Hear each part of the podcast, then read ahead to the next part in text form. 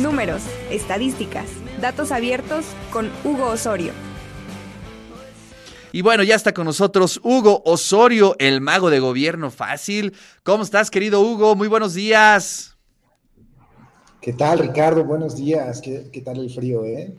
Ahí va, ahí va. Oye, no fuiste a correr en la mañana, ¿eh, Hugo? sí, pero aún así se siente el frijolito. sí, no, yo sé que Hugo todos los días se va a correr medio maratón y bueno, pues que tenga frío, pues ¿cómo? ¿Cómo? ¿Cómo? Pero bueno, ¿qué tenemos para el día de hoy, querido Hugo? Pues fíjate, Ricardo, que mañana es el día de la palomita de maíz, ¿no? ¿Qué, es ir al cine sin, comer palomitas, Ricardo? No, pues es el ritual, ¿no? Del cine, prácticamente. Eh, es un ritual, ¿no? O sea, está súper relacionado, ¿no? Nada más imagínate que eh, se consumen al año en México 45 millones de toneladas de maíz, de acuerdo con el Consejo Nacional Agropecuario. 45 millones de toneladas. Es una, es una cosa que pues sí está, está completamente relacionada con, el cine y, bueno, eh, sobre esto, bueno, traemos algunas estadísticas del cine, pero sí sería importante recordar que la primera función de cine fue el 6 de agosto de 1896 eh, en el castillo de Chapultepec. Ah, eh, sí, con don Porfirio, Díaz, ¿no? Sí, sí, justamente. Ya sabes que a él le gustaba mucho esto de la innovación. Le encantaba este, la tecnología, la innovación, todo lo que oliera a nuevo. Y sí, sí, sí, tengo esa anécdota muy presente. Sí, justamente él lo hizo. Y bueno, otra anécdota de él es que él fue el primer actor mexicano en aparecer en una cine de en una película de, producción mexicana. ¿eh? Eh, inmediatamente después de esta, de esta cena que dio a, a, sus amigos y personas cercanas, pues dijo, pues quiero aparecer en una pues sí. No, pues ahí sí, en ese, en ese momento lo que dijera don Porfirio, ¿no? No creo que haya alguien que le dijera que no en ese momento, ¿no? Por supuesto que no, ¿no? Bueno, y ya luego el 14 de agosto del mismo año, en 1896, se hizo la, primera función pública, ¿no? Pero bueno, ha pasado muchísimo, muchísimo tiempo desde entonces. Y bueno, el INEGI nos trae algunas estadísticas precisamente de, los eventos culturales a los que han, asistido eh, recientemente las personas, ¿no? Y bueno, eh, en términos eh, de esto, de acuerdo a lo que nos muestra el INEGI en su última actualización a mayo de 2022, el 36% de la población mayor de 18 años es, que vive en entornos urbanos, es decir, más o menos más en, terrenos urbanos más de 100.000 habitantes, asistió a la proyección de al menos una película. Claro. Eh, eh, y bueno, esto, estos son datos que pues, nos enseñan de qué va, ¿no? Eh, aquí van a obra de teatro, espectáculo de danza, exposición, concierto o presentación y proyección de película de cine. Está arriba de todo, ¿no? Es, es, una, es una cosa aquí que se puede ver. la verdad es que no son datos ni siquiera parecidos a los que teníamos antes de la pandemia. Antes de la pandemia estábamos en un 51, eh, ahorita estamos en un 36.2%, eh, que llega casi a, los datos de, septiembre de 2020, pero bueno, en 2021 vemos el año más, más bajo, ¿no? Y bueno, ¿y con qué frecuencia, no? Eh, de mayo de 2021, aquí vemos la frecuencia, ¿no? El 51% de los que asistieron dicen que asistieron cuatro o más veces. Eh, que, es, que es un número bastante alto, ¿no? Eh, es, es, bastante, bastante lo que va, ¿no? Eh, y, bueno, cuando, cuando vas a la, a las predicciones de películas de cine, según el medio de difusión, pues casi todos fueron por redes sociales, porque lo ven en la televisión o por recomendación de alguna persona, ¿no? imagínate que en términos de asistencia a las salas, México es el cuarto país con la mayor cantidad de boletos en cine vendidos con 181.8 millones, solo detrás de India, China y Estados Unidos, con 981, 709 y 699 millones de boletos vendidos respectivamente. Eh, entonces, bueno. Órale, pues nada mal, ¿eh?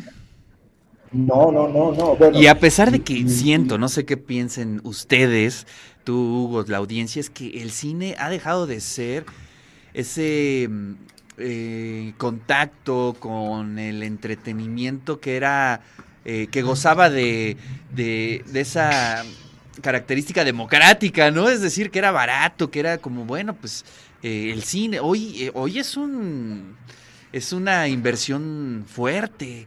Eh, ir al cine con tu familia, comprar palomitas, comprar refrescos o lo que quieran. Los que lo compran o los que lo puedan comer, ¿verdad? Pero finalmente creo que no es nada barato. No, y, fíjate que justamente Canacine ofrece unas estadísticas en ese sentido en el precio promedio del boleto, ¿no? El precio promedio del boleto desde 2015 a 2022, bueno, entre 2021 y 2022 solo subió un, un, punto porcentual, casi dos, ¿no? Pero pasó de 46 pesos en promedio a 66 pesos en promedio, mm. de acuerdo a, lo que se le reporta a Canacine, ¿no? Eh, que bueno, es, eh, también nos dicen que en promedio anual, eh, pues por habitante vamos una punta 41 veces al cine, ¿no? Más o menos dos veces por persona al cine vamos. Aquí, bueno, se ve lo de la, la pandemia terriblemente, ¿no? Eh, se vendieron 113.6 millones de boletos vendidos en, en, el último año y se ingresaron 12.027 millones de pesos, 60% más que en 2021, ¿no? Estos son datos que, que da Canacine, también nos ponen las películas más, más taquilleras para, para 2022. Eh, ahí, ahí vemos la distribuidora, Jurassic World Dominion, eh, en primer lugar, Doctor Strange en segundo, Minions, Nace un Villano en tercero, y bueno, en cuanto al cine mexicano, que es de lo que nos, más nos interesaría, ¿no? Eh, se ingresaron 390 millones de pesos en taquilla por cine mexicano, ¿no? Que es eh, casi un 40% más que en 2021, pero si vemos lo que teníamos en 2019, que eran 1.777 pues millones, pues es una caída muy grande. Eh, se vendieron 6.4 millones de, boletos. Las películas mexicanas más taquilleras de 2022 es ¿Y cómo es él? Eh, ¿Qué despadre y mal de ojo? Eh, y, bueno, es, esta es una, una, de las cosas, ¿no? Eh, y bueno, la proporción de taquilla total del cine mexicano, pues vemos que ha ido cayendo, ¿no? está en un 3.2% en 2022 en, cuanto a lo que significa todo lo que se vende eh, de boletos, pues el cine mexicano solo representa el 3.2, que es una caída que, sí se ve muy marcada con respecto a cómo veníamos, el 9.2, 11.4, y bueno, aquí se cayó a 3.7 en, la, pandemia. Y no se ha recuperado, ¿no? Ya en un año no se pudo recuperar. Sí, no, e, es, algo, ¿no? Bueno, pero también aquí lo, que nos muestran, pues, es las películas que se estrenan, ¿no? De las mexicanas solo se estrenaron 87, eh, de Estados Unidos 102 y del resto del mundo 207, ¿no? Entonces hay 396 estrenos en total, de los cuales 87 son, son mexicanos, ¿no? Y bueno, aquí vienen algunos datos de, distribución eh, y lo que mencionábamos, ¿no? Eh, México pasó al cuarto lugar, estaba en el sexto, eh, rebasa a, Japón y a, Francia, pero bueno, quedamos abajo de India, que India tiene una industria del cine también enorme. Pero, no, pues sí, además este, casi no, tienen este, seres humanos por ahí, ¿eh?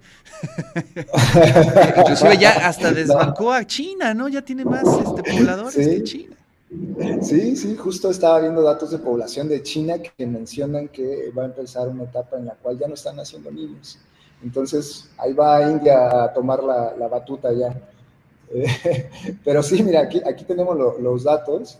Eh, está bueno, ¿no? Eh, cómo, esto, esto va mostrando. Y bueno, la mayor, los países con mayor cantidad de salas de cine, México está en cuarto lugar, ¿no? Que también es una cosa a señalar. Claro. Sobre todo porque estás compitiendo, como lo mencionábamos, contra países como China, Estados Unidos o India, que en cuanto a población es, bastante grande.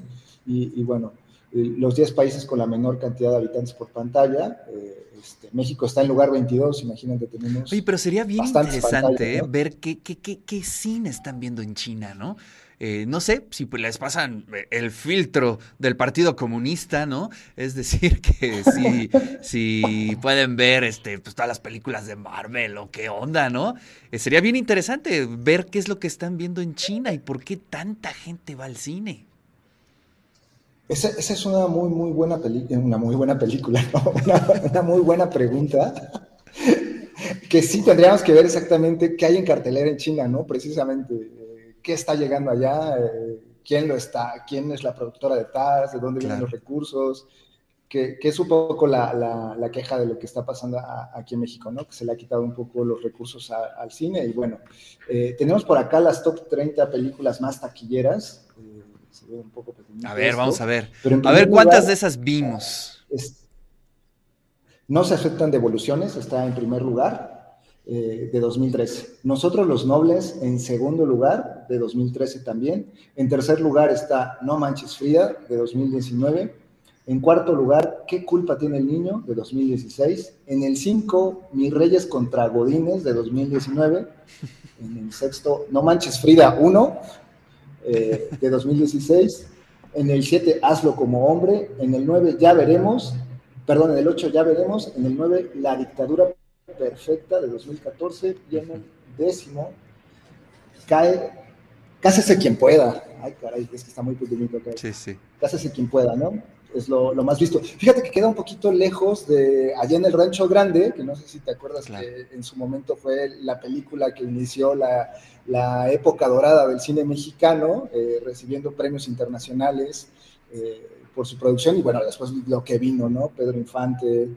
sí, sí, sí, de la época dorada la época dorada, ¿no? Quedamos un poquito lejos de esos temas, pero bueno. Pero, en, todo, ¿no?